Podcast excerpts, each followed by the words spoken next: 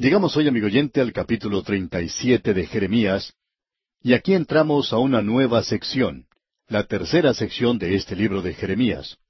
Aquí se le da énfasis a lo histórico. Es como si Jeremías estuviera diciendo ahora, yo les advertí. Pero él está demasiado envuelto en lo que está sucediendo. Él está ah, aplastado, él ha sido quebrantado por el mensaje que ha tenido que dar, y ahora él ve que esto se cumple, y que la ciudad que él ama, y la gente que él ama, y también la nación que él ama, va a la esclavitud, y que la ciudad es destruida. De manera que esto no es un yo les advertí de parte de Jeremías, sino que es el corazón quebrantado de un hombre que estaba envuelto en este programa de Dios. Y él está revelando a Dios. Él es un testigo de Dios. Y si usted quiere saber cómo se siente Dios en cuanto a todo esto, mire las lágrimas en el rostro de Jeremías. Debemos reconocer que ya han pasado treinta años del ministerio de este hombre. Le vimos como un joven de unos veinte años cuando comenzó su ministerio, como un joven sacerdote que fue llamado a ser profeta de Dios. Y él era un profeta de Dios.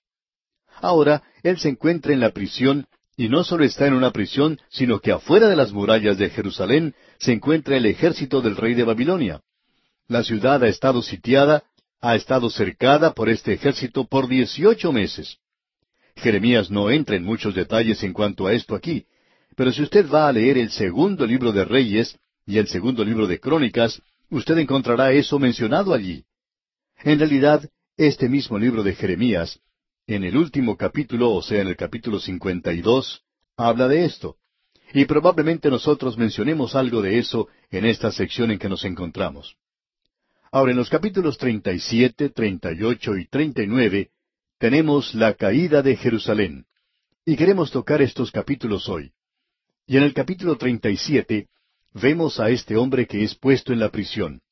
Él fue colocado en la prisión porque él le había dicho al rey que no debía hacer una alianza con Faraón y que tendría que rendirse a Babilonia. Y este hombre casi hace lo opuesto a lo que Dios le había dicho que hiciera. Y nos referimos a Sedequías. Nos encontramos ahora en los umbrales de la cautividad de la nación. Leamos los versículos once y doce del capítulo treinta y siete. Y aconteció que cuando el ejército de los caldeos se retiró de Jerusalén a causa del ejército de Faraón, salía Jeremías de Jerusalén para irse a tierra de Benjamín, para apartarse de en medio del pueblo. Lo que ocurrió fue lo siguiente. Nabucodonosor regresaba por tercera y última vez. Él iba a destruir a Jerusalén. Antes de esto, él había tomado cierta cantidad de personas cautivas y había puesto a alguien en el trono. En realidad, él había colocado a Sedequías en el trono, y Sedequías era un vasallo suyo. Pero por cierto que este hombre quería escaparse del dominio que tenía el rey de Babilonia, y él trató de hacer un pacto con el faraón de Egipto, quien decidió venir y tratar de ayudar al rey Sedequías. Y por supuesto, lo que a Faraón le gustaría hacer es apoderarse de Israel él mismo, es decir, del reino del sur, de Judá, y ponerlo bajo el dominio de Egipto. Bueno, el caso es que cuando el faraón de Egipto se aproximó al lugar donde se encontraba el ejército de Nabucodonosor, sus comandantes que estaban allí, en lugar de continuar con el bloqueo que habían establecido alrededor de Jerusalén, los ejércitos de Nabucodonosor persiguen al faraón y lo hacen regresar a su propia tierra. Israel pues cometió una gran equivocación en esto. Podemos apreciar que parece en este punto como que Jeremías hubiera cometido una equivocación aquí. Así es que Jeremías, cuando el ejército de Nabucodonosor se retiró de la ciudad, él salió de la ciudad para ir a su pueblo de Anatot. Y cuando él hace eso, notemos lo que sucede aquí en los versículos doce y trece. Salía Jeremías de Jerusalén para irse a tierra de Benjamín, para apartarse de en medio del pueblo.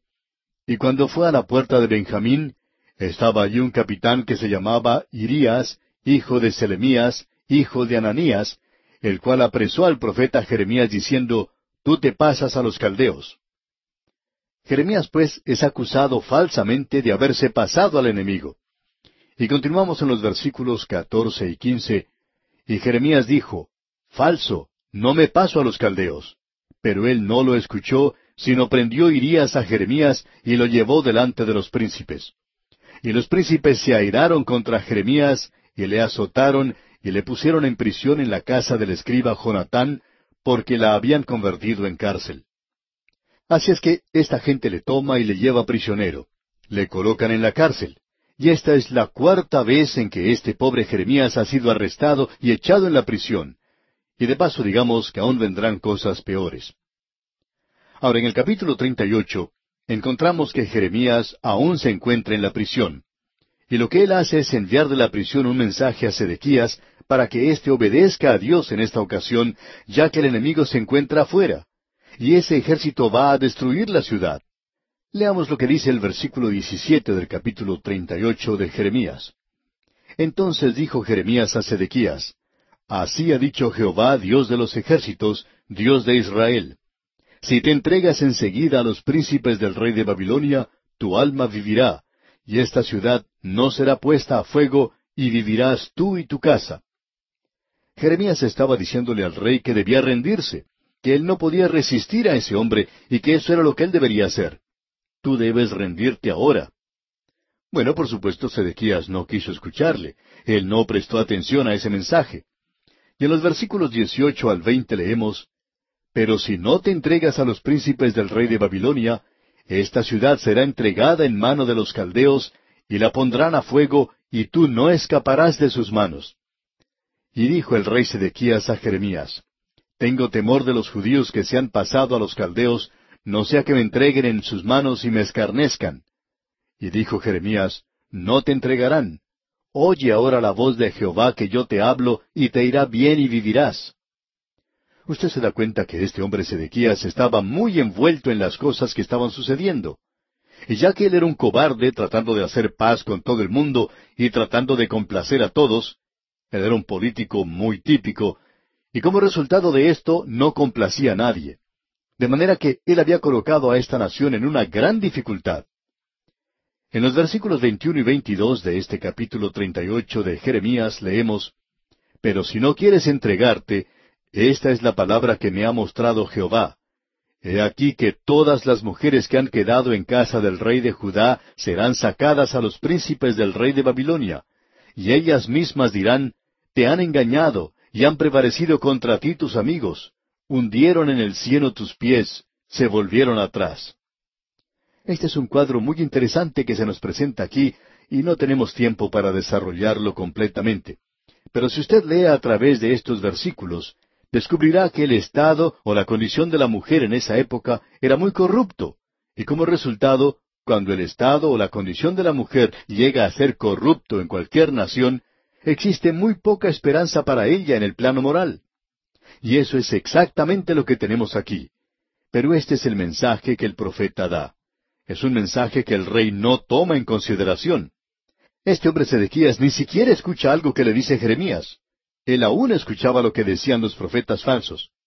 Entonces tenemos en el versículo 28 del capítulo 38, Y quedó Jeremías en el patio de la cárcel hasta el día que fue tomada Jerusalén, y allí estaba cuando Jerusalén fue tomada. Usted ha podido apreciar que lo mencionado a través de este capítulo es en su mayor parte algo histórico. Llegamos ahora al capítulo 39, y aquí encontramos esta cosa tan terrible que sucedió. En los primeros dos versículos de este capítulo leemos, En el noveno año de Sedequías, rey de Judá, en el mes décimo, vino Nabucodonosor, rey de Babilonia, con todo su ejército contra Jerusalén, y la sitiaron. Y en el undécimo año de Sedequías, en el mes cuarto, a los nueve días del mes, se abrió brecha en el muro de la ciudad. Eso es algo importante de notar. Veamos ahora lo que dice acá el versículo siete y sacó los ojos del rey Sedequías y le aprisionó con grillos para llevarle a Babilonia. Aquí tenemos esta gran declaración y tenemos dos grandes verdades que son muy evidentes hasta este punto. Jerusalén ha caído y Babilonia se ha apoderado de ella. La ciudad ha sido destruida y el templo ha sido quemado. Si usted quiere un informe en cuanto a esto, puede ir a ver lo que dice allá el capítulo 52 de Jeremías. Este es el último capítulo, donde echamos una mirada retrospectiva a lo que sucedió. Este capítulo mira hacia atrás a lo que había sucedido antes. Y esto es algo que evidentemente causó una impresión grande en Jeremías. Vamos pues a este capítulo 52 de Jeremías y leemos en los versículos cuatro y cinco Aconteció, por tanto, a los nueve años de su reinado, en el mes décimo, a los diez días del mes, que vino Nabucodonosor, rey de Babilonia, él y todo su ejército contra Jerusalén, y acamparon contra ella, y de todas partes edificaron contra ella baluartes. Y estuvo sitiada la ciudad hasta el undécimo año del rey Sedequías. El rey Nabucodonosor ha ido tres veces contra Jerusalén. Él se apoderó de ella la primera vez y colocó en el trono a Joacim. Luego regresó la segunda vez y Joacim se había rebelado. Entonces él colocó a Sedequías en el trono. Él era un tío suyo, un hombre joven, pero él también se rebeló. Y ahora él llega por última vez y está destruyendo la ciudad de Jerusalén. Aquí en este capítulo tenemos un informe de todo lo que ocurre, lo cual no vamos a leer ahora, pero es un cuadro bastante horrible de cómo él se apoderó de la ciudad y se llevó cautivos a cierta gente del pueblo y al resto de la gente pobre de la ciudad dejó allí. Veamos ahora lo que sucedió a continuación en el versículo nueve del capítulo treinta y nueve de Jeremías. Y al resto del pueblo que había quedado en la ciudad y a los que se habían adherido a él, con todo el resto del pueblo que había quedado, Nabuzaradán, capitán de la guardia, los transportó a Babilonia. Pero lo que hizo Nabucodonosor aquí, y esto fue algo verdaderamente terrible, es que él le sacó los ojos al rey Sedequías. Antes de eso, él había dado muerte a los hijos de Sedequías ante él mismo. Y volviendo ahora al capítulo treinta y nueve de Jeremías, leemos en los versículos seis y siete Y degolló el rey de Babilonia a los hijos de Sedequías en presencia de éste, en Ribla, haciendo asimismo degollar el rey de Babilonia a todos los nobles de Judá. Y sacó los ojos del rey Sedequías y le aprisionó con grillos para llevarle a Babilonia. En realidad, este es un cuadro terrible el que tenemos ante nosotros. Y aquí tenemos lo que el Señor Jesucristo llamó los tiempos de los gentiles. Y caerán a filo de espada, y serán llevados cautivos a todas las naciones, y Jerusalén será hollada por los gentiles hasta que los tiempos de los gentiles se cumplan. Insistimos en que, aun cuando en el día de hoy los israelitas tienen la ciudad, ellos no están hollando, digamos, la ciudad antigua. Los gentiles están en realidad en control de ella todavía. La mayor parte de los lugares santos en ese lugar están bajo el control de los gentiles. Israel no tiene control de ellos, con excepción del muro de los lamentos. Ellos tienen un muro al cual pueden ir y llorar y eso es todo lo que tienen en esa ciudad. Pero las palabras del Señor Jesucristo aún son ciertas. Y eso dio comienzo a ese tiempo de los gentiles en el cual estamos viviendo nosotros. Otra cosa que es difícil aceptar para esta generación es el hecho del juicio de Dios. Que el juicio de Dios llega a una nación, y que llega a una familia y también puede llegar a una persona individualmente. Por cuarenta años Jeremías había proclamado la palabra de Jehová. Él había denunciado los pecados del pueblo. Él había llamado a esta gente al arrepentimiento, pero ellos no lo habían hecho. Dios fue muy paciente con ellos, y esa paciencia de Dios los engañó. Eso permitió que los falsos profetas dijeran, como ustedes pueden apreciar, las palabras de Jeremías no han dado ningún resultado, no se han cumplido. Ahora sí se han cumplido, pero ya es demasiado tarde para ellos. En el libro de Eclesiastés capítulo ocho versículo once dice, Por cuanto no se ejecuta luego sentencia sobre la mala obra, el corazón de los hijos de los hombres está en ellos dispuesto para hacer el mal. Por cuanto Dios no actúa apresuradamente. El autor de estos estudios bíblicos, el doctor J. Vernon McGee, contaba que se había criado en el campo y junto con otros muchachos él acostumbraba a ir y robar a los vecinos duraznos, manzanas, huevos o cualquier otra cosa que podían comer. En cierta ocasión, decía él, se encontraba arriba de un árbol de durazno y podía apreciar que los duraznos se veían muy apetitosos. De pronto escuchó que el dueño de ese lugar lo estaba llamando por nombre.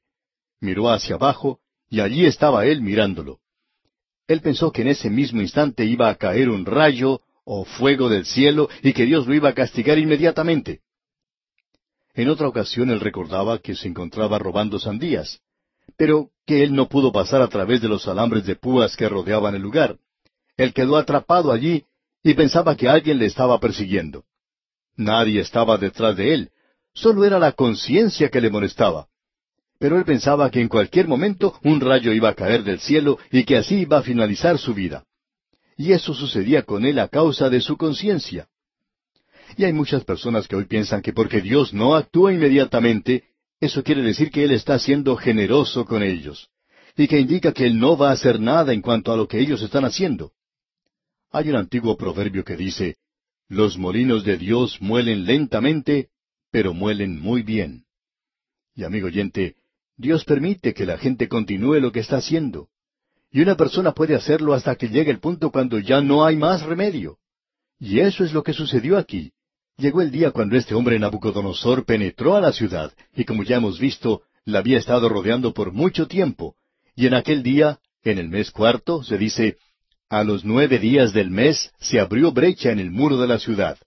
Y desde ese momento en adelante ya fue demasiado tarde.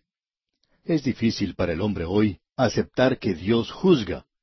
Y queremos dedicar algo de tiempo porque hay algunos de nuestros oyentes que están pensando que nosotros somos muy anticuados cuando hablamos de esta manera. Pero queremos que usted note algunas cosas para que pueda darse cuenta de lo anticuado que todo esto es. La humanidad no quiere escuchar que Dios va a juzgar. Ellos no pueden creer que Dios pueda enojarse. Usted puede encontrar esto por todas partes. Usted puede encontrar eso, amigo oyente, en el Nuevo Testamento. Hay aquellas personas que dicen hoy que el Dios del Antiguo Testamento era un Dios de ira. Pero cuando usted llega al Nuevo Testamento, bueno, las cosas ahora son diferentes. Y amigo oyente, permítanos decirle que hay más ira divina en el Nuevo Testamento que lo que existía en el Antiguo. Usted puede leer en el capítulo 23 del Evangelio según San Mateo, por ejemplo, y escuchar lo que dice el amable Señor Jesucristo. Es algo realmente terrible cuando dice, ay de vosotros escribas y fariseos hipócritas. Y cuando usted lee en el libro de Apocalipsis que las copas de ira son derramadas, bueno, no hay nada allí que sea parecido a lo que ocurre en el Antiguo Testamento. Así es que, cuando usted dice que en el Antiguo Testamento tenemos a un Dios de ira, y en el Nuevo Testamento tenemos a un Dios de amor, podemos decir que es casi todo lo contrario. Pero sucede que Él siempre es un Dios de amor, y Él también es un Dios de ira que castiga el pecado. Usted encuentra aquí aquello que hemos mencionado anteriormente, encuentra aquí lo dulce y lo agrio. Usted encuentra aquí el juicio divino junto a la misericordia divina, y el trono de Dios en el día de hoy es un trono de gracia, un lugar donde usted puede encontrar ayuda y misericordia. Pero ese mismo trono va a ser el que juzga esta tierra algún día, y debemos decir que eso hace que sea algo muy difícil de comprender para el hombre. Lo interesante de todo esto es que no solo se encuentra en el Nuevo Testamento, sino que usted también lo puede encontrar en la naturaleza. ¿Ha pensado usted alguna vez que usted encuentra la ira y el castigo de Dios en la naturaleza? Si usted no puede creer esto, entonces intente subir a la cumbre de una montaña escarpada, rodeada de precipicios. Usted puede subir a la cumbre y tratar de caminar en el vacío, y luego verá lo que sucede.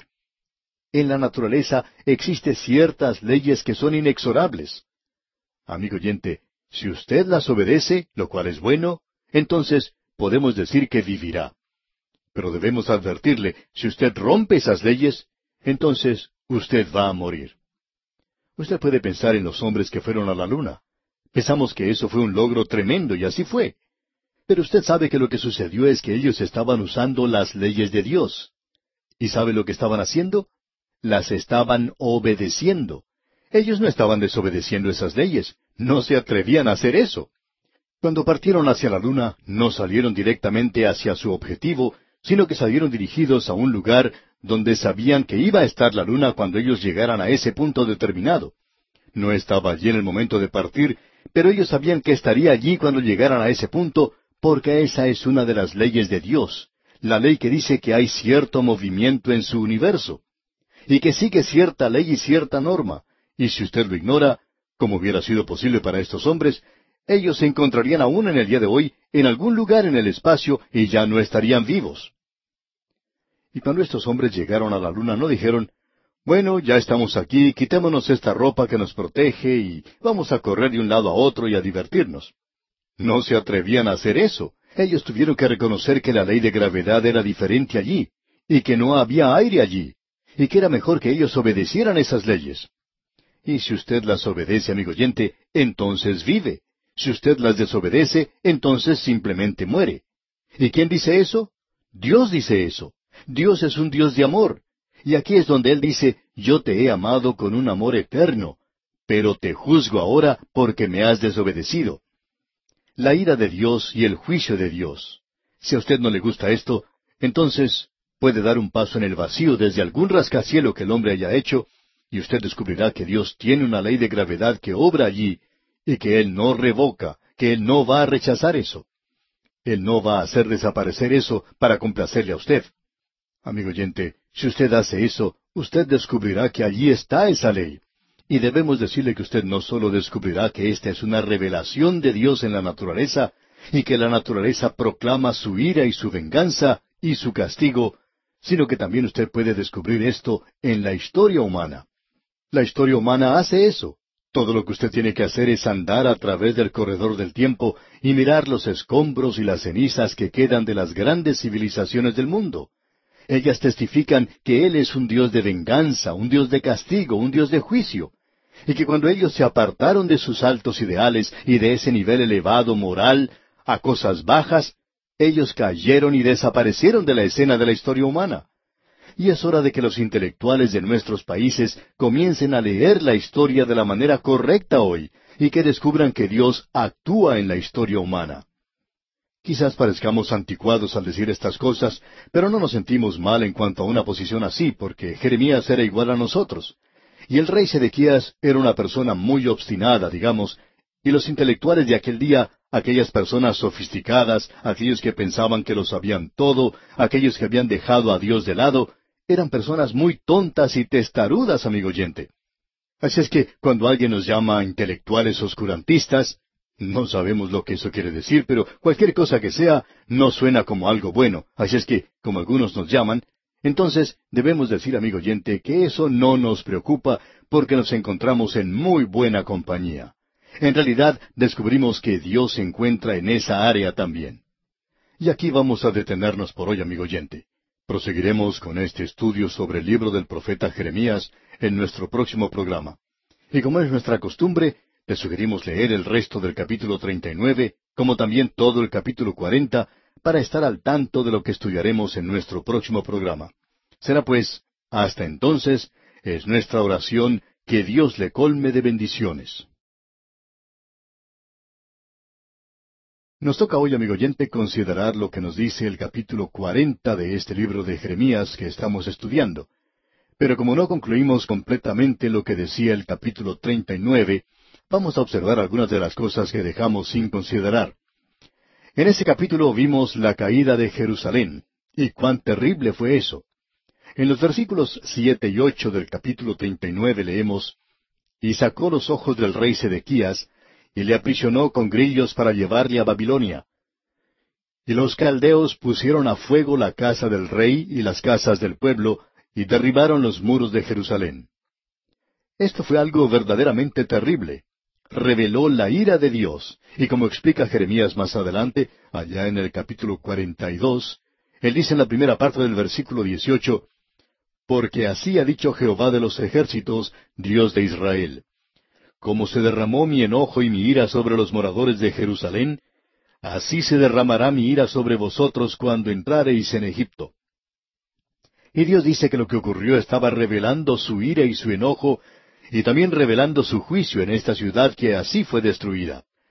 Para concluir esto hoy queremos leer una declaración dicha por otra persona, y esto es algo que es muy pertinente a la hora en la cual nosotros vivimos.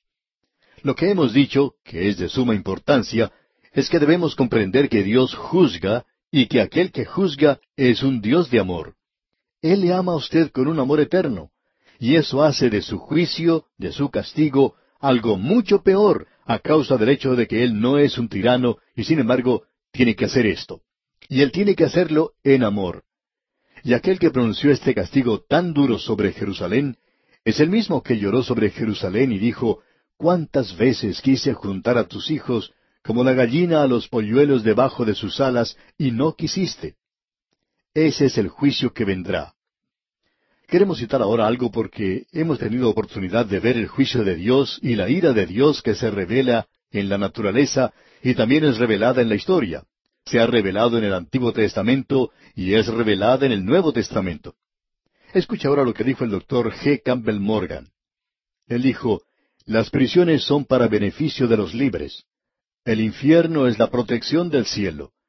Un Estado que no puede castigar el crimen está condenado, y un Dios que tolera el mal no es bueno. Niégueme usted a mí mi revelación bíblica de la ira de Dios, y yo no tengo seguridad en este universo.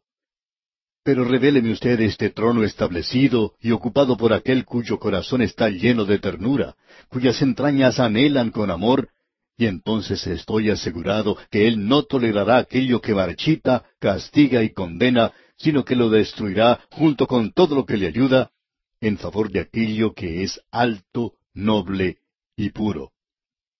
Ahora esta es una declaración verdaderamente tremenda. Y nosotros podemos darle las gracias a Dios de que Él destruyó a Jerusalén cuando lo hizo. Eso reveló que Él les amaba de veras, amigo oyente, porque si Él hubiera sido una parte desinteresada, Él hubiera permitido que ellos se hundieran cada vez más hasta llegar a las profundidades del mismo infierno. Pero Dios no hace eso, amigo oyente. Por tanto, nosotros podemos mirar a nuestro alrededor y observar a una nación que se está apartando cada vez más de Dios, y hemos descubierto que el crimen no se lo trata como se debe cuando los criminales no son castigados, y entonces estamos limitando la libertad de los demás. Debemos decir que como resultado de la acción de algunos jueces que hoy no han pronunciado sentencias como debieran haberlo hecho contra los criminales, usted y yo tenemos que andar con mucho cuidado por las calles de la ciudad.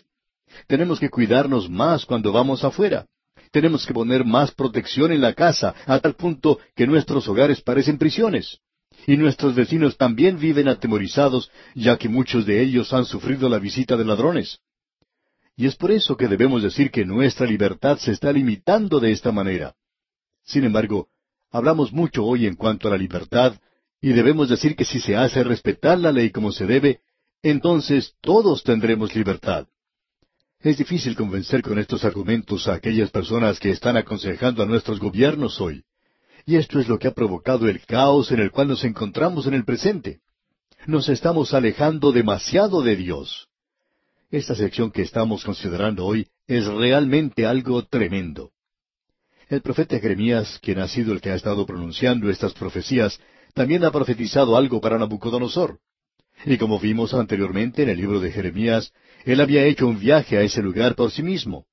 En el capítulo 39, versículos once y doce leemos, Y Nabucodonosor había ordenado a Nabuzaradán, capitán de la guardia, acerca de Jeremías, diciendo, Tómale y vela por él, y no le hagas mal alguno, sino que harás con él como él te dijere. Nabucodonosor era particularmente bueno para con este hombre Jeremías. Y esto es algo interesante de notar él recibió un tratamiento mucho peor de manos de su propio pueblo que de las manos de sus enemigos. Y hoy nosotros podemos notar que hay veces en que somos heridos o perseguidos más por aquellos que profesan ser creyentes que de parte del mundo. Vemos que este es un gran principio. Y personalmente opino que probablemente muchos de ustedes que nos escuchan están de acuerdo con esto. Ahora Nabucodonosor le permite a Jeremías hacer lo que él quiera. Él le dice aquí, Tú puedes venir con los cautivos a Jerusalén si quieres. Y Jeremías no quiso hacer eso. Opinamos que él hubiera recibido un privilegio especial si lo hubiera hecho, pero él no quería ver sufrir a sus hermanos de la forma en que ellos sufrieron en los canales de Babilonia, cerca de los ríos de Babilonia, donde ellos se sentaban, colgaban sus arpas en los árboles y lloraban cuando se acordaban de Sión. Y Jeremías no quería ir con ellos. Ellos habían rechazado su mensaje y le habían rechazado a él, y ahora Dios ha levantado a otro profeta que hablará a este pueblo en la cautividad. Ese profeta será Ezequiel, al cual observaremos más adelante. Pero Ezequiel decide ahora permanecer en la tierra con los pobres que quedan allí. ¿Sabe usted quién realmente amó esa tierra? Fue Jeremías. ¿Sabe usted quién era verdaderamente patriótico? Jeremías. ¿Quién era el que quería beneficiar más a la gente? Era Jeremías. Todo esto es muy propio ahora. Y bien, comenzando con el capítulo cuarenta hasta el capítulo cuarenta y dos, tenemos la cuarta parte de este libro, y aquí vemos al profeta hablando al remanente que ha permanecido en Palestina, aquellos que han quedado en la tierra después de la destrucción de Jerusalén, los muy pobres, los cojos, los ciegos, los que habían quedado atrás. También debemos destacar que otro grupo, que podríamos llamar el elemento criminal, también permaneció allí. Y este era un grupo bastante duro y difícil de controlar. Jeremías eligió quedarse con ese grupo. Y él tiene un mensaje para ellos. Comenzando con el capítulo cuarenta y hasta el capítulo cuarenta y dos, tenemos este mensaje para el remanente que permanece en Palestina. Comencemos pues leyendo los primeros cuatro versículos de este capítulo cuarenta de Jeremías. Palabra de Jehová que vino a Jeremías después que Nabuzaradán, capitán de la guardia, le envió desde Ramá, cuando le tomó estando atado con cadenas entre todos los cautivos de Jerusalén y de Judá que iban deportados a Babilonia.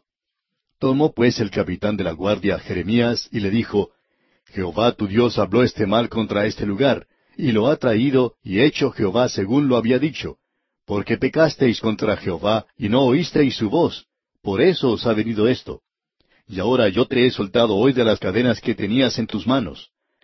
Si te parece bien venir conmigo a Babilonia, ven, y yo velaré por ti. Pero si no te parece bien venir conmigo a Babilonia, déjalo. Mira, toda la tierra está delante de ti. Ve a donde mejor y más cómodo te parezca ir. Nabucodonosor les da a ellos libertad completa.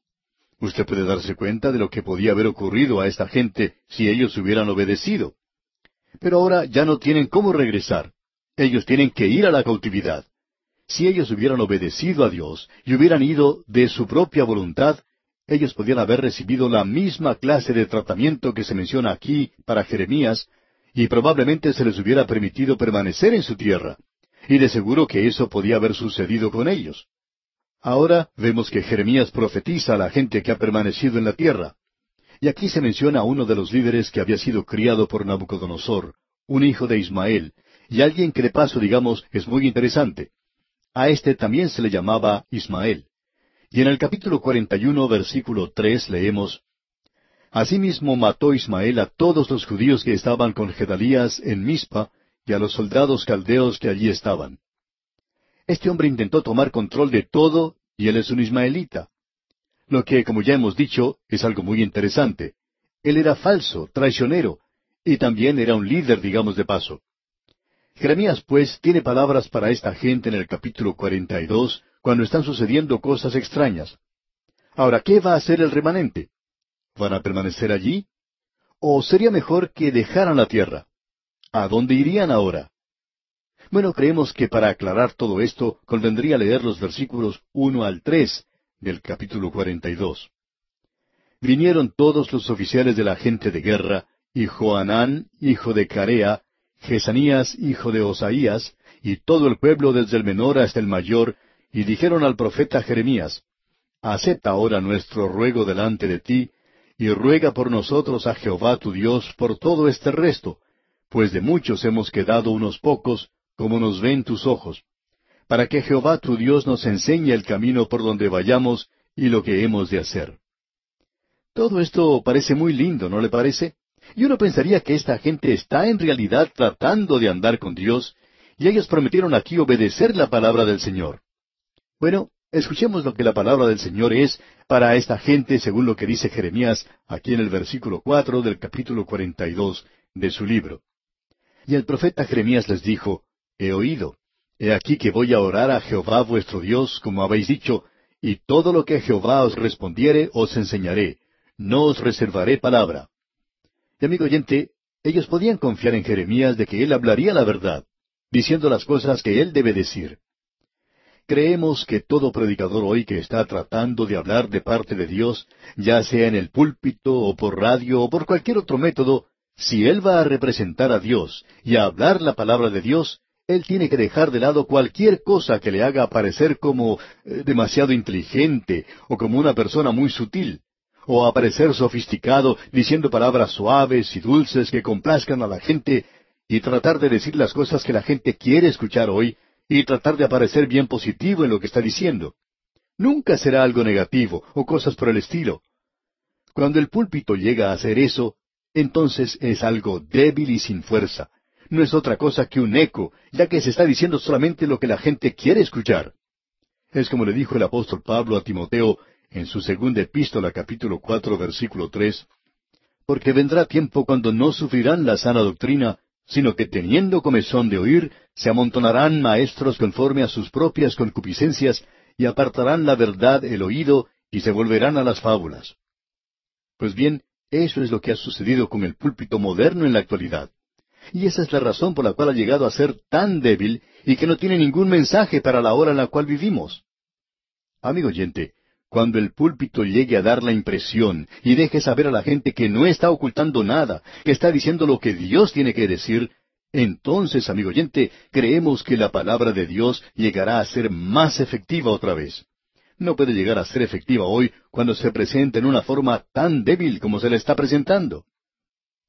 Escucha ahora lo que dicen los versículos cinco y seis de este capítulo cuarenta y dos de Jeremías. Y ellos dijeron a Jeremías, Jehová sea entre nosotros testigo de la verdad y de la lealtad, y si no hiciéremos conforme a todo aquello para lo cual Jehová tu Dios te enviare a nosotros, sea bueno, sea malo, a la voz de Jehová nuestro Dios al cual te enviamos, obedeceremos, para que obedeciendo a la voz de Jehová nuestro Dios nos vaya bien. La palabra del Señor vino a Jeremías y él entrega el mensaje a esta gente. En primer lugar, él habla con el líder del grupo y dice en el versículo diez, Si os quedareis quietos en esta tierra, os edificaré y no os destruiré, os plantaré y no os arrancaré, porque estoy arrepentido del mal que os he hecho. Dios dice, yo no continuaré castigándolos a ustedes, sino que quiero bendecirlos. Después de todo, el castigo es una obra extraña para Dios. Y Dios quiere bendecir. Y en el versículo once continúa, No temáis de la presencia del rey de Babilonia, del cual tenéis temor. No temáis de su presencia, ha dicho Jehová, porque con vosotros estoy yo para salvaros y libraros de su mano. Este es un buen mensaje. Y uno pensaría que ahora que ellos han escuchado la palabra de Jeremías, habiendo sido comprobada que era cierta, que ellos iban a creer en Dios. Pero, ¿creen ellos en Dios? Notamos ahora la advertencia que él da en el versículo 18 y leamos hasta el versículo 20 del capítulo 42. Porque así ha dicho Jehová de los ejércitos, Dios de Israel. Como se derramó mi enojo y mi ira sobre los moradores de Jerusalén, así se derramará mi ira sobre vosotros cuando entrareis en Egipto, y seréis objeto de execración y de espanto, y de maldición y de afrenta, y no veréis más este lugar. Jehová habló sobre vosotros, oh remanente de Judá. No vayáis a Egipto. Sabed ciertamente que os lo aviso hoy. ¿Por qué hicisteis cerrar vuestras almas? Pues vosotros me enviasteis a Jehová vuestro Dios, diciendo, Ora por nosotros a Jehová nuestro Dios, y haznos saber todas las cosas que Jehová nuestro Dios dijere, y lo haremos. En realidad, esta gente no había aprendido nada. Ellos no habían aprendido nada de esa experiencia. Y ahora ellos desobedecen a Dios. No quieren escucharle. El remanente no escucha a Jeremías ni le obedece. ¿Y qué es lo que ellos hacen? Dios les está diciendo que no vayan a Egipto. ¿Sabe usted a dónde se están dirigiendo ellos? Ellos están yendo a Egipto. Así es que, comenzando con el capítulo 43 y continuando hasta el final de este libro, tenemos las profecías que pronunció Jeremías durante sus últimos días que pasó en Egipto, a donde fue llevado. En realidad, a él se le forzó a ir con ellos. Y en los capítulos 43 y 44 del libro de Jeremías podemos observar al remanente yendo a Egipto. Veamos lo que dicen los versículos uno y dos del capítulo 43. Aconteció que cuando Jeremías acabó de hablar a todo el pueblo todas las palabras de Jehová Dios de ellos, todas estas palabras por las cuales Jehová Dios de ellos le había enviado a ellos mismos, dijo Azarías, hijo de Osaías, y Joanán, hijo de Carea, y todos los varones soberbios dijeron a Jeremías, Mentira dices, no te ha enviado Jehová nuestro Dios para decir, No vayáis a Egipto para morar allí. Ellos le están diciendo ahora Jeremías, Dios no te ha enviado a decir eso. Es decir, Él no está diciendo lo que ellos quieren escuchar. Ellos esperaban que Él dijera, bueno, vayan a Egipto, eso es lo que Dios quiere que ustedes hagan. Pero Dios dice, no vayan a Egipto. Y leemos en el versículo cinco, sino que tomó Joanán hijo de Carea y todos los oficiales de la gente de guerra, a todo el remanente de Judá que se había vuelto de todas las naciones donde había sido echado para morar en tierra de Judá. Así es que este hombre toma a toda esta gente para llevarla con él, y se nos dice en los versículos seis y siete, a hombres y mujeres y niños, y a las hijas del rey y a toda persona que había dejado Nabuzaradán, capitán de la guardia, con Gedalías, hijo de Aicam, hijo de Safán, y al profeta Jeremías y a Baruch, hijo de Nerías, y entraron en tierra de Egipto porque no obedecieron a la voz de Jehová, y llegaron hasta Tafnes. Este lugar se encuentra muy cerca del lugar donde ellos se encontraban al mismo comienzo y donde llegaron a ser una nación en la tierra de Gosén. Y Jeremías continúa hablándoles y ellos le obligan a ir a Egipto. Y en el versículo nueve el Señor le dice a Jeremías, Toma con tu mano piedras grandes y cúbrelas de barro en el enladrillado que está a la puerta de la casa de Faraón en Tafnes, a vista de los hombres de Judá. Ellos se encuentran en el ladrillar de Egipto. No están yendo a ninguna parte y muy rápido como podemos apreciar. Entonces en los versículos diez y once dice el Señor, y diles, Así ha dicho Jehová de los ejércitos, Dios de Israel. He aquí yo enviaré y tomaré a Nabucodonosor, rey de Babilonia, mi siervo, y pondré su trono sobre estas piedras que he escondido, y extenderá su pabellón sobre ellas. Y vendrá y asolará la tierra de Egipto, los que a muerte, a muerte, y los que a cautiverio, a cautiverio, y los que a espada, a espada. Lo interesante de notar aquí es que ellos huyeron a la tierra de Egipto para escapar de Nabucodonosor, pero Dios va a permitir a Nabucodonosor que se apodere de la tierra de Egipto, y él hizo eso. Y esta gente vuelve a caer una vez más bajo el poder de Nabucodonosor. Lo único diferente es que en esta ocasión Él no permite que ellos permanezcan en la tierra. Él los lleva y los toma como esclavos. Este es el mensaje que Jeremías pronuncia a Israel en Egipto. Vamos a mencionar ahora los puntos sobresalientes de esto y vemos lo que nos dice el versículo 16 del capítulo 44 la palabra que nos has hablado en nombre de Jehová, no la oiremos de ti. Lo que tenemos aquí es el rechazo completo de ellos a Jeremías. El remanente no quiso creer en Jeremías. Ellos no quieren aceptarle a él para nada. Y aquí tenemos que Jeremías les advierte que Nabucodonosor se va a apoderar de esta tierra ahora y que él iba a llevar a esta gente prisionera. Y aún así ellos se niegan a escucharle. Ahora el remanente en Egipto se niega a escuchar la palabra del Señor, así es que no queda ninguna otra cosa para ellos sino el castigo. Y eso lo veremos, Dios mediante, en nuestro próximo estudio, cuando veamos el capítulo 45, donde encontramos una serie de profecías contra las naciones de alrededor y que fue cumplida literalmente. Vamos a ver la profecía cumplida cuando nos toque estudiar esto. Llegamos hoy, amigo oyente, en nuestro viaje por este libro de Jeremías, al capítulo 45. Y nos encontramos ahora en una nueva sección de este libro, la sexta parte, donde hay varias profecías que se han dado concernientes a diferentes naciones que rodean a Israel, ya que el remanente de Israel había quedado en esa tierra, y esta gente, hablando honestamente, no era de la mejor clase. Nabucodonosor obró sabiamente cuando él se llevó a la mejor clase de gente a la cautividad con él. Él no iba a tomar personas de segunda clase o individuos de clase baja. Él quería aquellas personas que podían construir algo en su imperio, o aquellos que contribuirían en alguna forma para él mismo. Y se llevó a esa clase de gente con él. Todos los demás fueron dejados atrás. Jeremías quedó con ellos también, y un amigo de Jeremías que se menciona aquí en este capítulo 45, el cual es un capítulo breve. Ahora el nombre del amigo de Jeremías es Baruch. Baruch era no solo un amigo, sino una persona que también hacía las veces de asistente de Jeremías. Él fue quien escribió esas profecías de parte de Jeremías que fueron enviadas al rey, y usted recuerda que el rey tomó un cuchillo y las cortó, las destruyó, y las arrojó en el fuego para quemarlas. También fue este mismo amigo, Baruch, quien cuando Jeremías se encontraba en la cárcel y compró algunas propiedades, se encargó de llevar a cabo esa transacción. Él hizo firmar los papeles y se encargó de toda la documentación que se necesitaba. Ahora, cuando este hombre Jeremías fue arrestado, Baruch escapó con él. Luego, cuando ellos fueron llevados a Egipto por este pequeño grupo, Baruch también fue con ellos. Esta profecía fue dada por Jeremías para Baruch durante el reino de Joacim. Y usted puede ver que estas cosas no están arregladas en forma cronológica. Esa es la razón por la cual dijimos al comienzo que aun cuando existe cierta apariencia de un orden cronológico en el libro de Jeremías, sin embargo, uno encuentra evidencias e instancias donde en realidad no ha sido preparado de esa manera, porque eso que tenemos aquí va al momento cuando Joacim era rey, y eso tuvo lugar hacía ya algún tiempo, digamos de paso.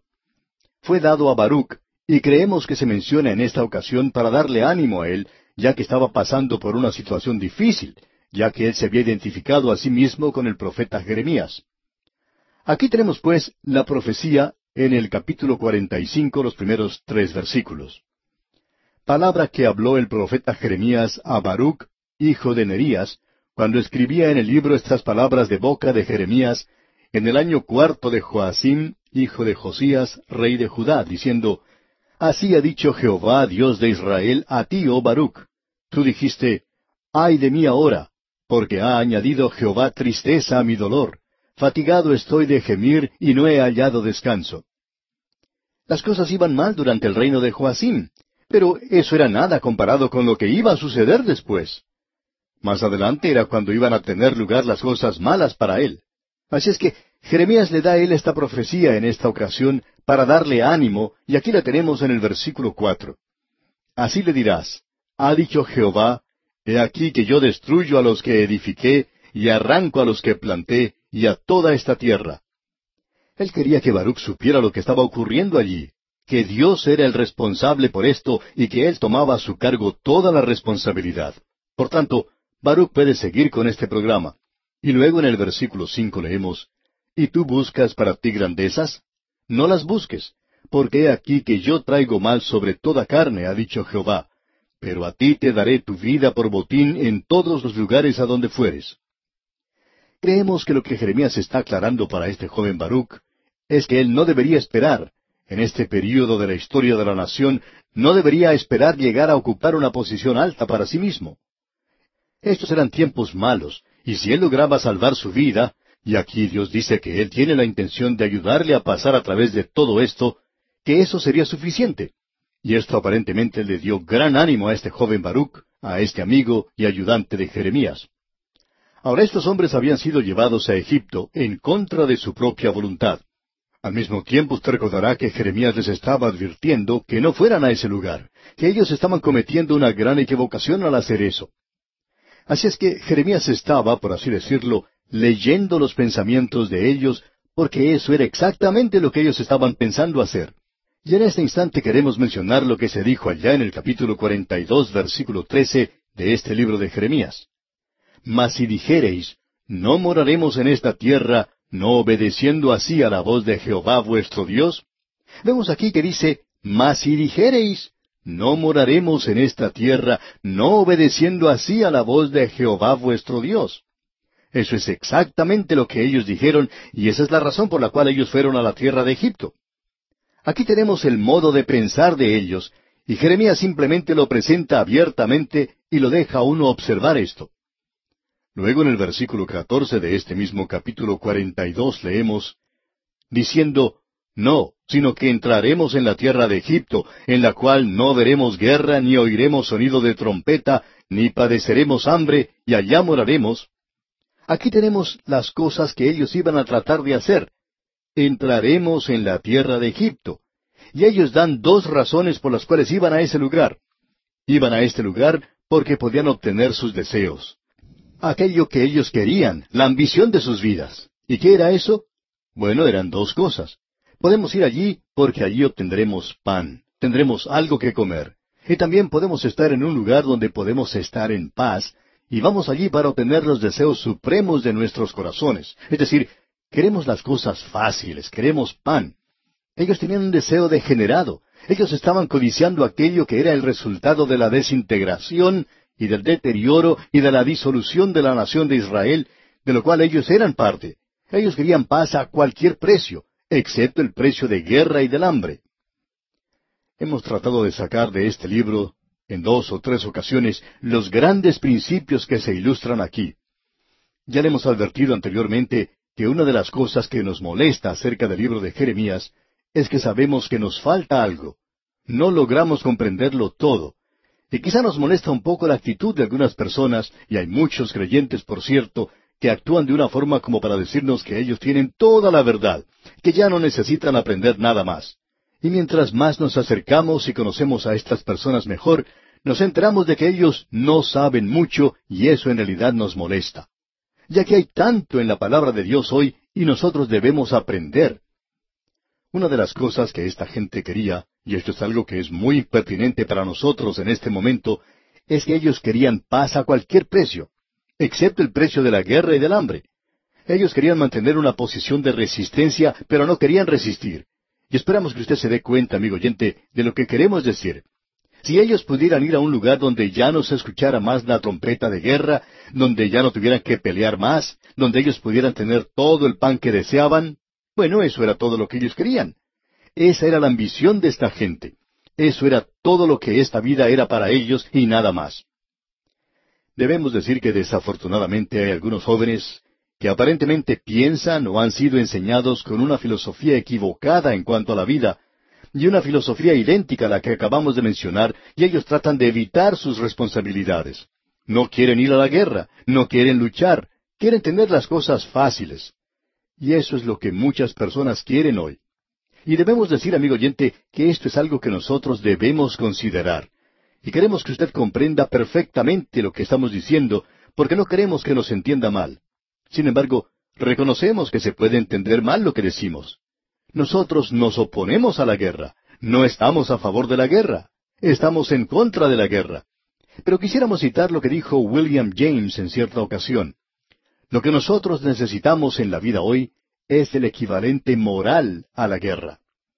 Y amigo oyente, quisiéramos que usted comprenda que no estamos defendiendo la guerra, pero insistimos en que se necesita hoy una actitud heroica para el alma completa, para todo nuestro ser y toda nuestra vida, que se sostenga por lo que es correcto, aunque pueda terminar en guerra, antes que por una actitud débil y cobarde que por evitar la guerra se doblegue ante cualquier iniquidad o avenencia.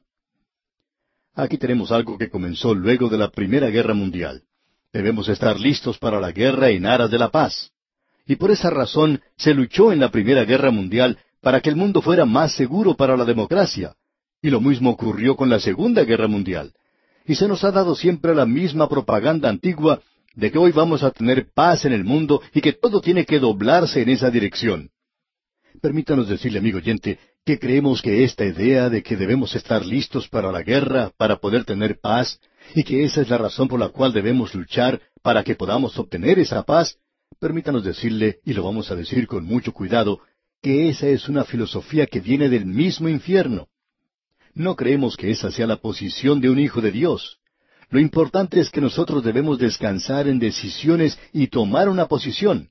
No decir que eso puede o va a hacer paz o guerra, sino que debemos tomar una posición por aquello que es justo, correcto, aquello que es verdadero y lo que revela el amor.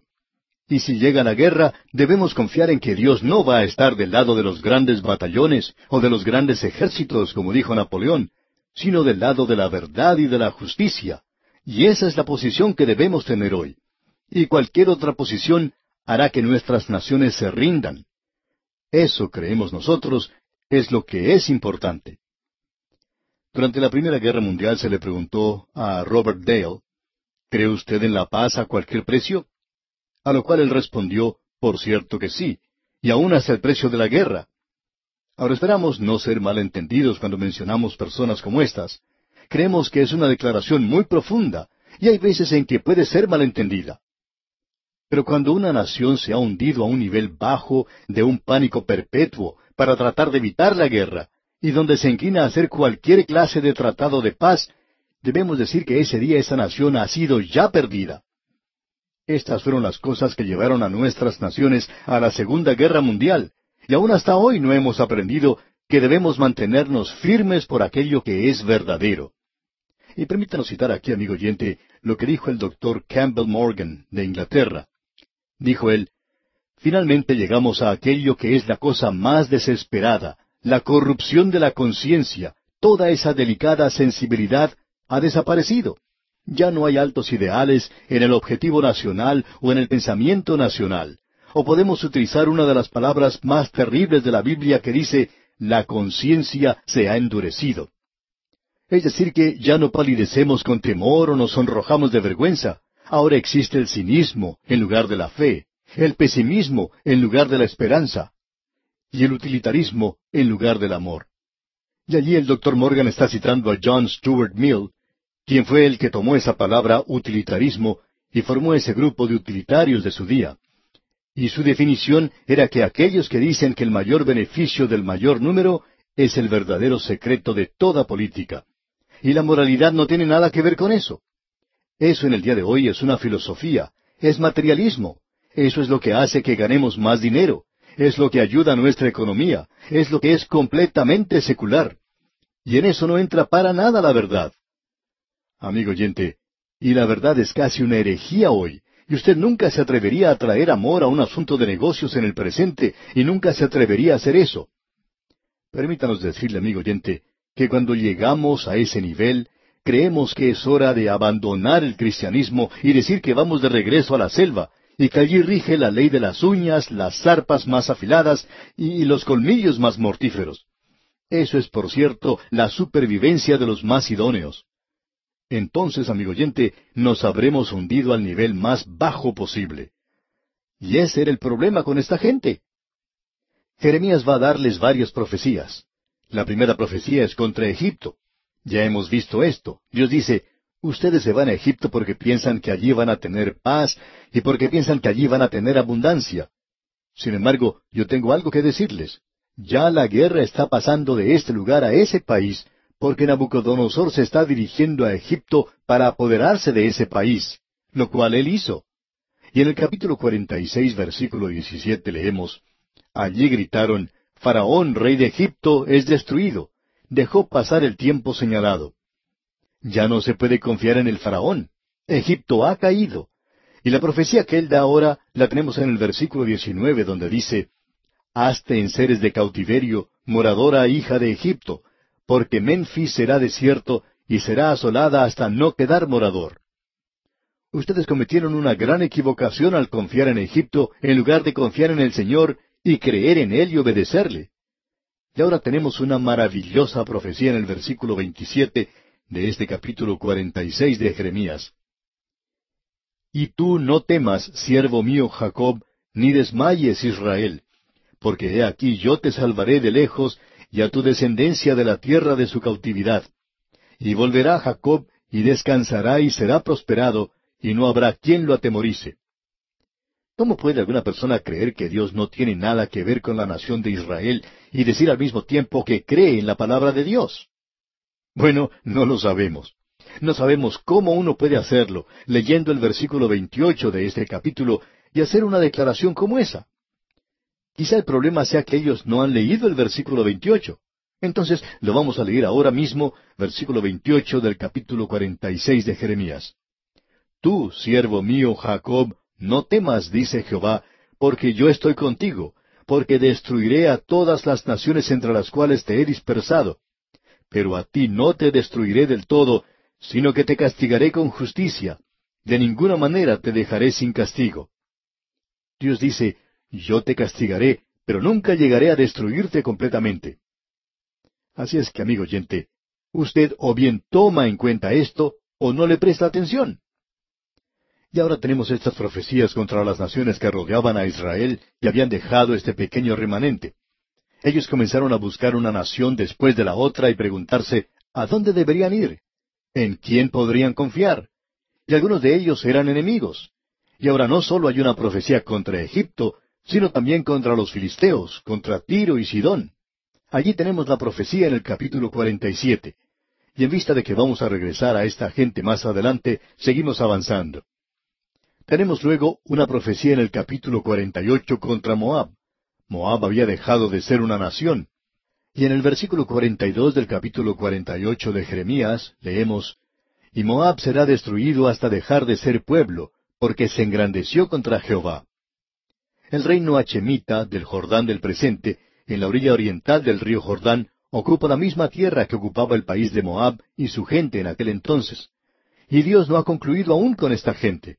No sabemos dónde se encuentran hoy. Dudamos que alguien los pueda encontrar, pero Dios los puede ubicar. Y en el versículo 47 del capítulo 48 de Jeremías leemos, Pero haré volver a los cautivos de Moab en lo postrero de los tiempos, dice Jehová. Hasta aquí es el juicio de Moab. Es decir, que no vale la pena para esta gente huir hacia Moab, Allí no iban a recibir ninguna ayuda.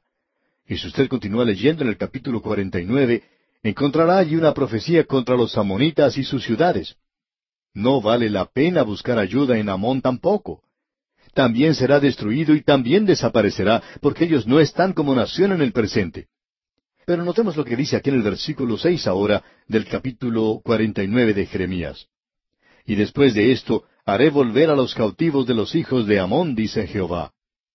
Dios dice que Él los va a hacer regresar en los últimos días como nación. Debemos decir otra vez que esta es una escritura muy destacada, profecías destacadas, es decir, que este remanente no podía buscar ayuda en nadie. Y aún ni siquiera podía buscar ayuda en Babilonia, porque Babilonia iba a caer más adelante. La única ayuda que podían encontrar ellos estaba en el Señor y confiar en Él y obedecerle a Él. Y vamos a detenernos aquí por hoy. Le sugerimos leer los siguientes versículos de este capítulo 49 de Jeremías para estar mejor informado de lo que diremos en nuestro próximo estudio. En nuestro programa anterior, amigo oyente, dejamos nuestro estudio en el capítulo 49 de Jeremías, y hoy continuaremos en este mismo capítulo, comenzando con el versículo siete. Hemos podido ver que este remanente que se dirigió a Egipto cometió una equivocación porque estaban desobedeciendo a Dios. Él les había dicho que no fueran a Egipto. Ellos han hecho algo que no va a resultar en su propio bien, sino que en realidad se están escapando de la sartén para caer en las brasas. La guerra ya ha terminado en Israel. Ningún enemigo quiere ir a ese lugar ahora y apoderarse de esa tierra porque ha sido arrasada ya completamente. Todo ha sido quemado y no quedó allí nada sino escombros y las cenizas de la civilización que la ocupaba. Esta gente debió haber permanecido allí. Por lo menos podrían haberlo reedificado. Pero no hicieron eso. Huyeron hacia Egipto y allá era hacia donde se estaba dirigiendo la guerra porque Nabucodonosor estaba preparando su próxima campaña contra Egipto. Luego él se apoderó de ese país, y cuando él hizo eso, entonces se apoderó de esta gente nuevamente. Esta era la segunda vez que él los capturaba, y ellos sufrieron mucho. Ellos pensaban que se estaban escapando de la guerra, pensaban que iban a un lugar donde podían obtener mucho que comer de lo único que se estaban preocupando era de su estómago y de su seguridad. Ahora, cuando nos hundimos a tal nivel, nuestra actitud, nuestras acciones y nuestros objetivos no se basan en el hecho de que queremos hoy vivir para Dios y que la verdad de Dios debe ser nuestro guía, que nosotros debemos seguir a Dios. Cuando nos alejamos de todo esto, entonces, amigo oyente, nos hemos hundido a tal nivel que no nos dará ninguna clase de paz y tampoco traerá la abundancia para nosotros. Esa ha sido la experiencia a través de toda la historia. La historia nos enseña eso. Es una gran lección. Estos grandes principios están aquí en este libro. Hemos tratado de destacar unos pocos de ellos, pero permítanos ser muy francos con usted, amigo oyente. Nos sentimos como que hemos estado parados al margen de las cosas aquí, y que en realidad no hemos podido entrar a considerar algunas de las grandes verdades que Dios tiene aquí para nosotros. Y llegamos ahora a la profecía contra Edom. El profeta ha mostrado que ellos no podían tener ninguna esperanza o ayuda de ninguna nación alrededor de ellos, porque Dios los está juzgando a ellos también, no solamente a Israel. Ahora Edom, en una manera en particular aquí, probablemente ocupa un poco más de espacio que cualquiera otra nación, con excepción de Egipto y Babilonia. Y Edom, como usted recordará, estaba emparentado con Israel. Esaú y Jacob eran hermanos. De estos dos nacieron dos naciones. Edom salió de Esaú, y ellos no habían mantenido una relación muy amigable a través de los años. Pero Edom ha llegado a ser una gran nación, porque usted recuerda que Dios había dicho que esto iba a ocurrir que Edom llegaría a ser una gran nación. Y en el versículo siete de este capítulo cuarenta y nueve leemos acerca de Edom. Así ha dicho Jehová de los ejércitos. ¿No hay más sabiduría en Temán? ¿Se ha acabado el consejo en los sabios? ¿Se corrompió su sabiduría? Como hemos dicho, Edom era una tierra habitada por los descendientes de Esaú. Esta tierra se extendía en forma rectangular desde el mar muerto y el arroyo de Seret en el norte hasta Elad y Esión Geber por el Golfo de Acaba. Y en el día de hoy se denomina Arabá a la parte del Mar Muerto y el Golfo de Acaba. Así es que Vemos que Edom va a recibir el juicio de Dios, y ellos habían llegado a ser una gran nación. Ellos habían provisto consejeros a las otras naciones. Edom en realidad era un lugar que actuaba como depositario de las grandes naciones debido a la ciudad de Petra. Podríamos decir que Babilonia tenía allí una cuenta bancaria. Igualmente Egipto tenía allí su cuenta. Ese era un lugar donde ellos podían guardar sus tesoros y sentirse seguros porque solo había una pequeña entrada a ese lugar y solo se podía bajar a la ciudad por ese punto. Esta ciudad había sido labrada de la roca misma y estaba rodeada de roca. Era un lugar tremendo verdaderamente. Ahora Dios va a quitar toda esa grandeza que esta gente disfrutaba. Y la grandeza de ellos dependía en gran parte en las naciones que la rodeaban. Y en el versículo trece ahora del capítulo cuarenta y nueve de Jeremías leemos Porque por mí he jurado, dice Jehová, que asolamiento, oprobio, soledad y maldición será Bosra, y todas sus ciudades serán desolaciones perpetuas. Aquí se menciona a Bosra, y esta es Edom y Petra. Este lugar no se encuentra habitado hoy, aun cuando allí hay una ciudad construida. Ahora, si usted está buscando un apartamento, pues le podemos decir que allí puede tener uno, y usted puede obtenerlo sin tener que pagar alquiler. Si usted fuera a esa ciudad enclavada en la roca, la ciudad de Petra, entonces encontraría que esos apartamentos son muy hermosos. Usted se puede imaginar, son labrados en la misma roca. Usted podría mudarse a ese lugar el día de mañana si así lo quisiera. Allí están completamente vacíos. Pero debemos advertirle, amigo oyente, una cosa, que aun cuando no habrá allí nadie que venga a cobrarle el alquiler o algún vendedor para venderle la propiedad, usted quizá no pueda quedarse allí mucho tiempo, porque eso es lo que demuestra la experiencia del pasado, de las personas que han tratado de quedarse en ese lugar y no lo han podido hacer. Tenemos un ejemplo que creemos haber mencionado anteriormente de un alemán que trató de comenzar una colonia en ese lugar, pero esa colonia que comenzó en la ciudad de Petra no pudo continuar por mucho tiempo y la gente se fue de allí. Ahora notemos lo que Dios dice en cuanto a este lugar. El versículo 16 comienza diciendo, Tu arrogancia te engañó y la soberbia de tu corazón. El gran pecado de Petra era su orgullo. Y ahora tenemos el castigo sobre ella. Leamos todo el versículo 16 de este capítulo 49 de Jeremías.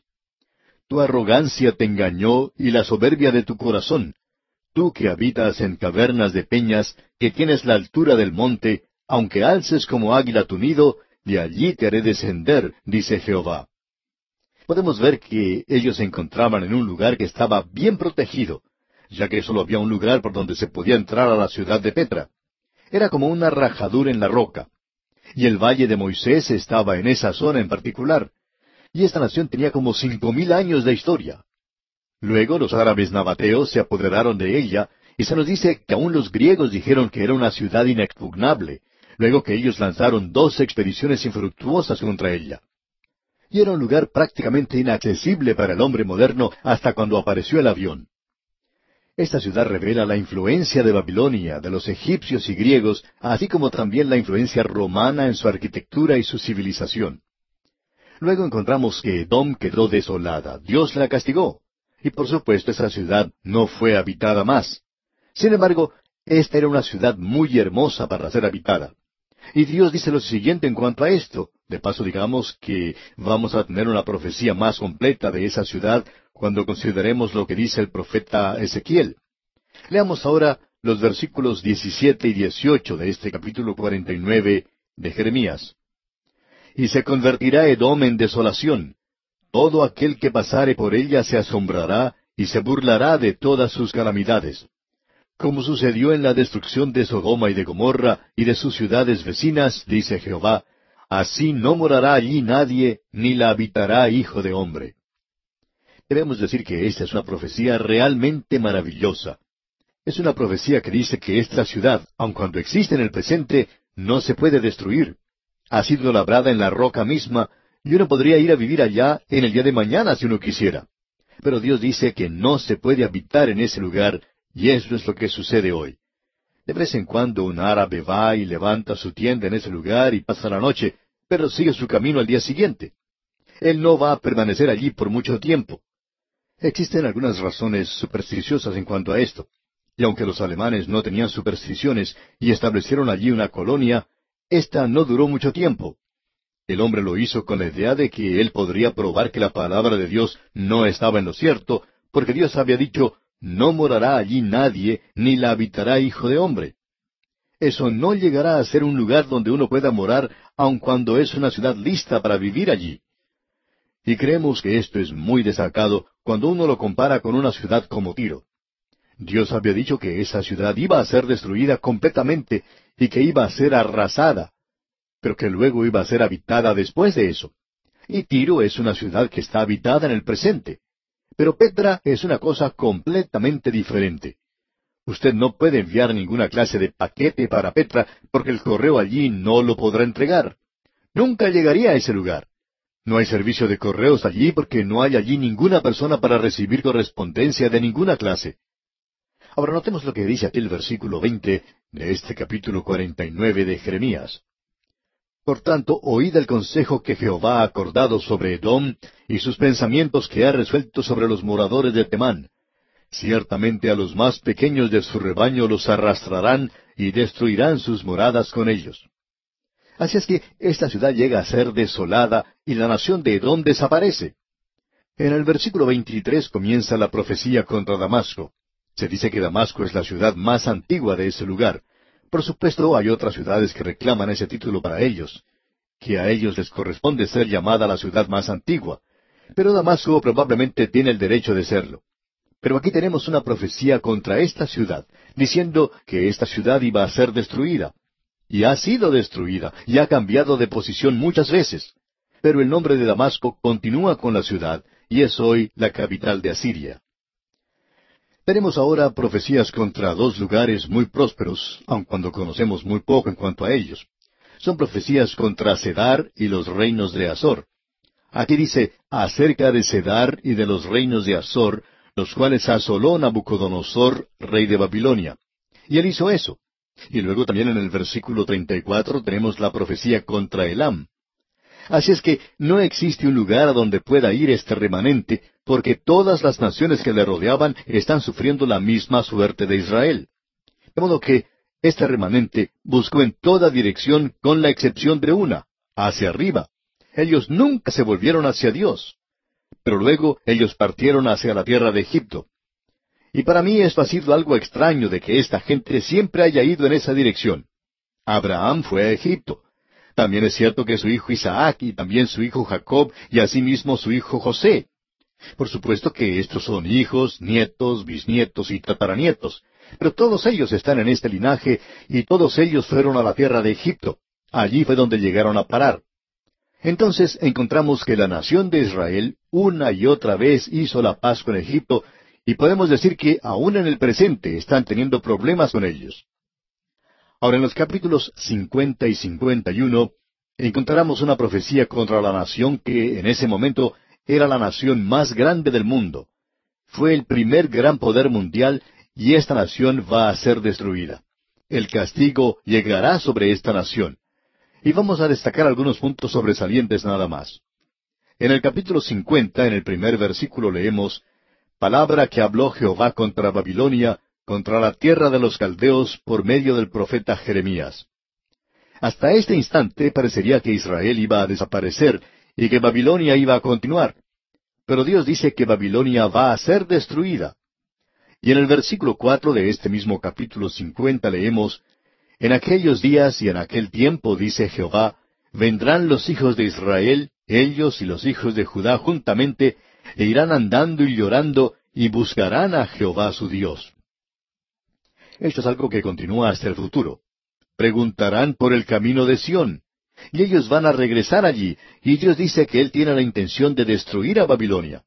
Ahora en el versículo nueve leemos, Porque yo levanto y hago subir contra Babilonia reunión de grandes pueblos de la tierra del norte. Desde allí se prepararán contra ella y será tomada. Sus flechas son como de valiente diestro que no volverá vacío.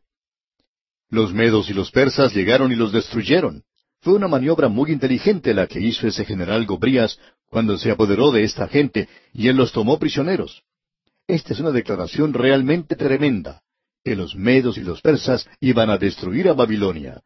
Y en el versículo trece de este capítulo cincuenta leemos, Por la ira de Jehová no será habitada, sino será asolada toda ella. Todo hombre que pasare por Babilonia se asombrará y se burlará de sus calamidades. Esa profecía fue cumplida literalmente. Ahora los versículos 17 y 18 de este mismo capítulo 50 nos dicen, Rebaño descarriado es Israel, leones lo dispersaron, el rey de Asiria lo devoró primero, Nabucodonosor, rey de Babilonia, lo deshuesó después. Por tanto, así ha dicho Jehová de los ejércitos, Dios de Israel. Yo castigo al rey de Babilonia y a su tierra como castigué al rey de Asiria. Dios castigará a Babilonia. Y ahora se nos dice que ese juicio, ese castigo, llegará en el futuro y que será una destrucción completa. Y leamos el versículo 26. Venid contra ella desde el extremo de la tierra, abrid sus almacenes, convertidla en montón de ruinas y destruidla, que no le quede nada. Y usted puede ver lo que quedó de Babilonia en el día de hoy. Solo es un montón de ruinas. Fue destruida completamente. Y ahora encontramos en el versículo 28 el informe de la destrucción de Babilonia que es anunciado en Sión. Leamos el versículo 28. Voz de los que huyen y escapan de la tierra de Babilonia, para dar en Sión las nuevas de la retribución de Jehová nuestro Dios, de la venganza de su templo. Y esa destrucción se compara con la destrucción de Sodoma y Gomorra.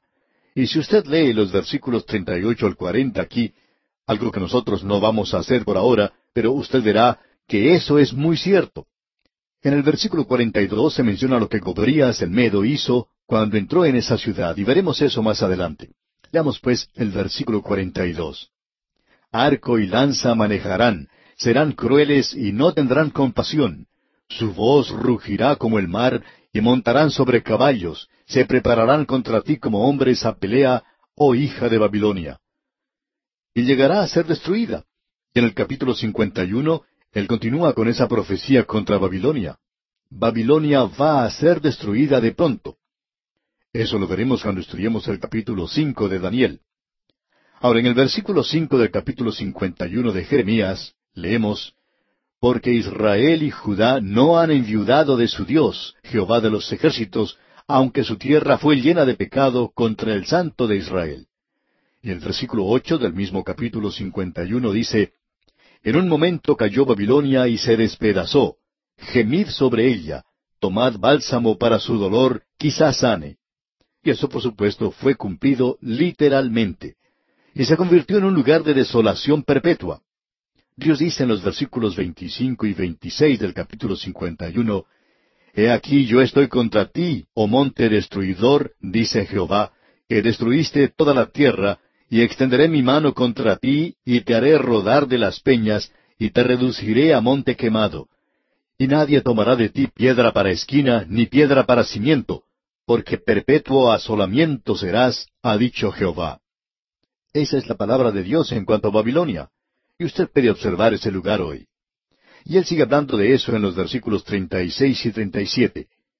Por tanto, así ha dicho Jehová, He aquí que yo juzgo tu causa y haré tu venganza, y secaré su mar y haré que su corriente quede seca. Y será Babilonia montones de ruinas, morada de chacales, espanto y burla sin morador. Luego llegamos al capítulo 52, y ya hemos hablado en cuanto a esto, usted recordará cuando estábamos observando la destrucción de Jerusalén bajo el reino de Joacim. Él fue llevado a la cautividad y fue el último del linaje de David, y fue de él que Dios dijo que ninguno del linaje de Conías, Joaquín, ocuparía el trono. Bueno, él murió en Babilonia. Y aquí se nos dice en el capítulo 52, los últimos cuatro versículos, versículos 31 al 34, y sucedió que en el año treinta y siete del cautiverio de Joaquín, rey de Judá, en el mes duodécimo, a los veinticinco días del mes, Evil Merodac, rey de Babilonia, en el año primero de su reinado, alzó la cabeza de Joaquín, rey de Judá, y lo sacó de la cárcel. Y habló con él amigablemente, e hizo poner su trono sobre los tronos de los reyes que estaban con él en Babilonia. Le hizo mudar también los vestidos de prisionero, y comía pan en la mesa del rey siempre todos los días de su vida. Y continuamente se le daba una ración de parte del rey de Babilonia, cada día durante todos los días de su vida, hasta el día de su muerte. De allí termina el linaje de David a través de Salomón. Ninguno en ese linaje se sentará en el trono de David. Pero tenemos este otro linaje, y ese es el linaje de Natán, otro hijo de David, y María vino de ese linaje. Jesucristo vino de ese linaje. Y esa es la razón por la cual esto se menciona aquí al final del libro de Jeremías.